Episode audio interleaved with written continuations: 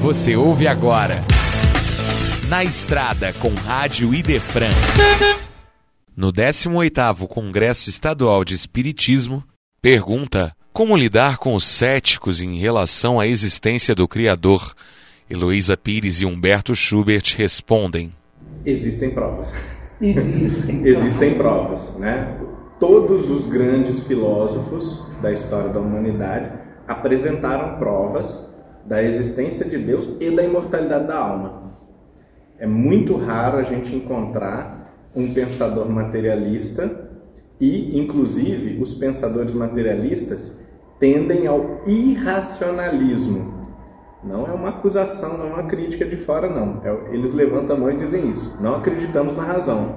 Não acreditamos que o universo é ordenado. Não acreditamos que há sentido e propósito nas coisas. Né? Friedrich Nietzsche, né? o grande exemplo, pensador irracionalista que conclui: como não existe razão, não existe Deus. E conclui corretamente, está totalmente certo.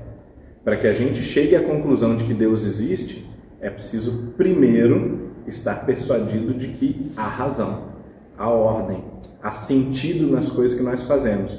Nós temos inteligência e ordenamos o mundo com uma capacidade que é natural de interpretar e de ordenar o mundo, porque o mundo já é previamente ordenado antes de a espécie humana existir. Então, essa é a perspectiva que, em geral, a gente chama de pensamento crítico ou de idealismo, num sentido muito lato da palavra, e que está na base de uma filosofia que todos nós conhecemos como espiritualismo. É nada mais do que a tradução mais popular desse pensamento filosófico. Do ponto de vista dos fatos, nós temos observado no nosso núcleo de pesquisa lá em, em Juiz de Fora, por exemplo, o NUPES, né, que está uh, eh, observando também as pesquisas no mundo todo em espiritualidade, ciência e religião, etc., que há uma quantidade brutal de evidências materiais de que, por exemplo, a fé ou a crença em Deus torna a pessoa muito mais saudável do ponto de vista da saúde mental e também da saúde física. Então, assim, essa massa de dados já é suficiente para os materialistas dizerem, olha, isso aqui produz alguma droga no cérebro, alguma coisa que deixa a pessoa feliz, um pouco imune né, à, à depressão, né, combate melhor ideação suicida, pensamentos suicidas, ansiedade, síndrome do pânico, né? Uma série inumerável de transtornos mentais, praticamente todos, eles são afetados, eles são fortemente pressionados pela convicção e atuação, né? As pesquisas mostram isso. Não basta achar que Deus existe, que a vida tem sentido. É preciso a pessoa atuar praticamente na sua fé. As pessoas que fazem isso, elas têm como que um bônus muito é, é, significativo, empiricamente observável em milhares de estudos, né, é, de, é, como proteção a, a, desenvolvimento de doenças mentais e até mesmo doenças físicas, cardíacas, é, diversos tipos de doenças, né, é, que são produto apenas de disfunção corpórea.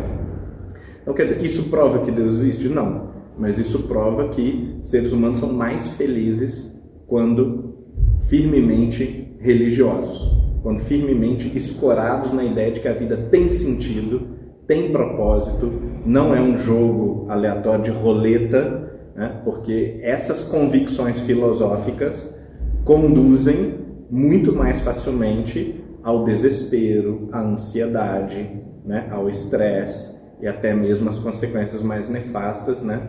Das mortes por desespero, suicídio e assim por diante. Muito bom. Eu vou falar. É importante.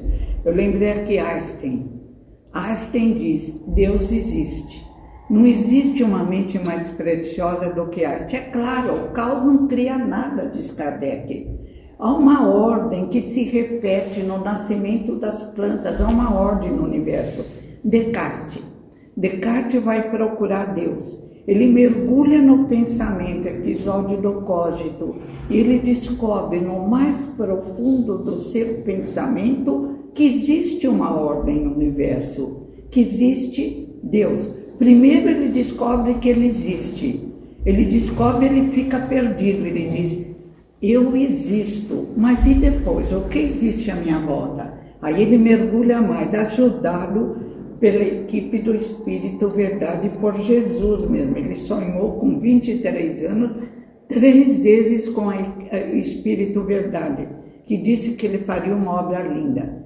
Então ele mergulha mais dentro dele e diz: Não, se eu penso, se eu existo, Deus existe. E a ordem volta à cabeça dele. Ele faz um trabalho belíssimo, estuda 18 anos, escreve sobre o método, buscando a possibilidade de chegarmos à compreensão de Deus. Um número enorme, Dr. Brian, Dr. Ian Stevenson, doutora Elizabeth Kubler-Ross, doutora Elizabeth Suíça, doutor Brian, psiquiatra norte-americano, doutor Ian Stevenson também, doutor Banerjee. Então basta pesquisar.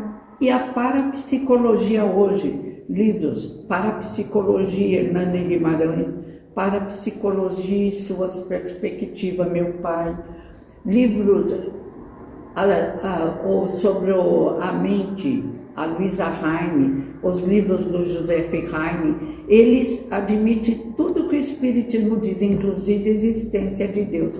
Basta ler os livros. Meu Deus, se Deus não existisse, seria o caos. Sartre, o grande materialista, no fim da vida ficou louco. Ele viu uma lagosta andando atrás dele. Por quê? Porque a existência seria inútil. Ele foi estudar existente completamente maluco, o pai diz a mente dele era um torvelinho, apesar da inteligência. Ele foi estudar e diz que o existente era inútil, uma paixão inútil. Morria, acabou. Isso provoca depressão, suicídio, e como você falou muito bem, existe vários especialistas, neurocientistas, que provam que existe uma possibilidade, porque como explicaria as leis? Então, aquele filósofo cadeirante Hawking, muito divertido, ele quis explicar por que Deus não existe, mas ele explicou sem ele saber que Deus ama. Ele ficou numa cadeira de rodas, só falava pelo computador, nunca reclamou. Foi traído pela primeira mulher, foi abandonado pela segunda mulher, nunca contou a vida dele, contaram. E ele achava que Deus não existia. Ele, então deu o exemplo dele, eu chorei de rir. Um jardineiro que cuida das suas flores, que cuida de tudo, mas não é Deus, é o jardineiro que cuida. Falei,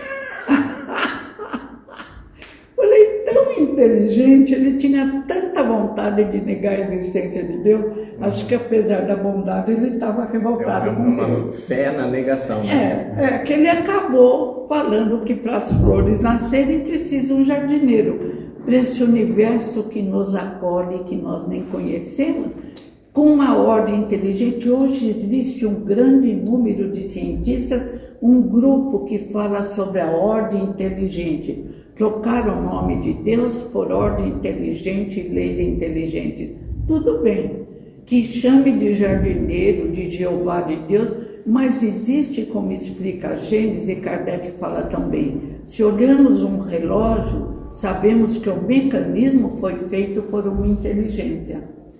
Então, quando olhamos o universo, o próprio planeta Terra, a ordem relativa das estações, a instabilidade da matéria, sabemos que existe uma ordem de leis inteligentes. E Einstein ainda lindo, amo muito. Ele diz assim: o materialismo foi asfixiado, dissolveu, morreu pela antimatéria. E a física transcendeu, dissolveu-se na compreensão da instabilidade da matéria e da existência de algo que ainda não compreendemos bem, a antimatéria. Então, melhor explicada pelo Espiritismo. Esse foi Na Estrada com Rádio Idefran, no 18º Congresso Estadual de Espiritismo.